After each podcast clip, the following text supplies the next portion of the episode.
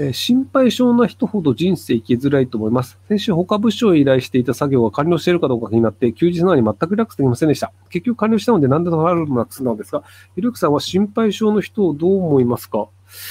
多分あの、その心配性というより他人に連絡するのが苦手っていう問題だと思うんですよね。これ終わったって確認すれば電話一本で済む話なんですよ。でも電話一本するのは、まあ自分がその休みだし、相手も休みだから、これはなんか連絡するの良くないよねっていうふうに感じるので、結果としてなんか土日の間ずっとこう、もやもやしてしまったってなんですけど、なので、なんか気になるから確認したっすって言えるような高顔無知さを手に入れた方が楽なんじゃないかなと思いますけども。えー、マッチングアプリで女の子と仲良くコミュニケーションを取るうまい方法を教えてください。えっと、多分あの、テキストの状態でその相手が引っかかってくれないっていうのだと思うんですけど、もう質より量です。あの、こういうやり方をしたらうまく引っかかるなんてほぼないので、なので、あの、自分の状況とか自分の顔写真とか自分のそのなんか職業とか、いろいろ何が引っかかりやすいとか何が使えるとかっていうのを研究して、あの、まあ、いろいろ場数を踏めばいいんじゃないかなと思います。えー、高二長男どう思いますか？成績は自称進学校の底辺をうろうろ、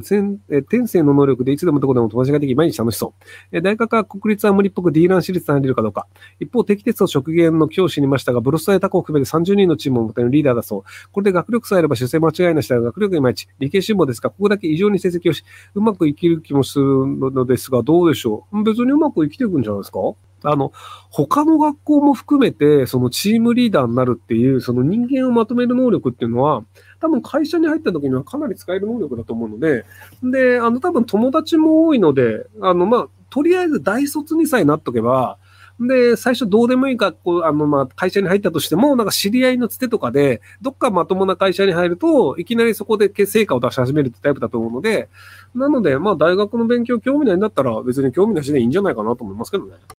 えっと、多分あのお父さんかお母さんかちょっと分かんないんですけどあのそんなにいい大学行ってない人なんだと思うんですよね。でなんで僕がそう言ったのかっていうとあの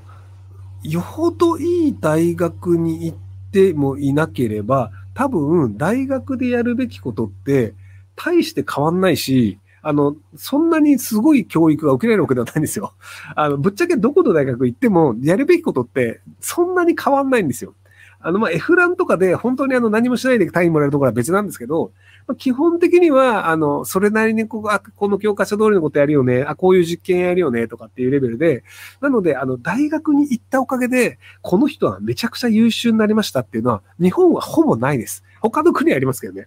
なので、あの、別にそのなんかじゃあ、えっ、ー、と、今 D ランクの私立がすげえ勉強頑張って、じゃあその C ランクになったとしても、あの、勉強する内容はほぼ変わりません。で、社会が見る目もほぼ変わりません。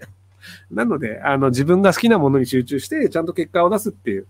じゃあその、大学の勉強みたいなことはいつでもできるんですけど、じゃあその、他の他校の人たちを集めて、そのチームリーダーになってまとめるみたいなのをできるようになれっていう教育をする方が多分難しいんですよね。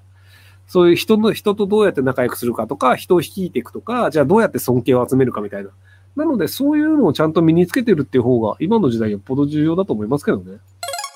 えー、私にはアフリカ系フランス人の友人がいます。彼からフランスには APL といって家賃を補助してくれるシステムがあると聞きました。学生や無職の社会人、低収入のお金をもらうことが出ると聞いたのですが、本当ですか？はい、本当です。日本も都会じゃなくてもそこそこ住宅がかかるの住宅に関するサポートが少ないです。しかも日本大学20代の年収の中央値は200万円台だと言われてます。フランスが少し羨ましいです。えっと、外国人ももらえます。なので、あの、僕はまあ、あの、旅行、そこ僕違うか。学生ビザとかで来た場合に、その収入がないですっていうと、あの、普通に家賃補助が出るんですよね。なので、あの、まあ、住んでる地域とか、あの、にもよるんですけど、パリに住んでると、家賃2、3万円分ぐらいくれるんですよね。なので、あの、僕の知り合いのすげえ金持ちが、収入は日本で申告してるんで、フランスだと収入がないってことになってて、なので、あの、フランス人の払った税金から、なぜか金持ちの日本人の家賃がずっと払われてるっていう謎な状況になったりするんですけど、っていうのがあるので、割とあの、その家賃、家賃もらえるのが当たり前っていう感じでフランス人を考えたりします。その、フランス人じゃなくてもらえるっていうあたりがフランスっぽいなと思いますけどね。11月上旬に結婚式あります。えー、コロナとインフルエンザの感染が心配です。心配してもどうしようもないということは分かってますが、ついつい最悪のケースを考えて不安になってしまいます。こういった心配事にはどのような気持ちの持ちを考え方をすれば気が楽になりますでしょうかネクさんの考え方を参考にさせてください。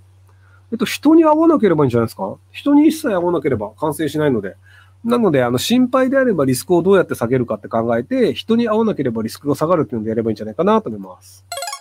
えー、アメリカに 4DX の映画を見に行こうと思います。日本の 4DX と何が違うんだろうとおっしゃったんですが、あまり情報がありません。何かしてますか？また映画好きのおすすめ観光地ありますか？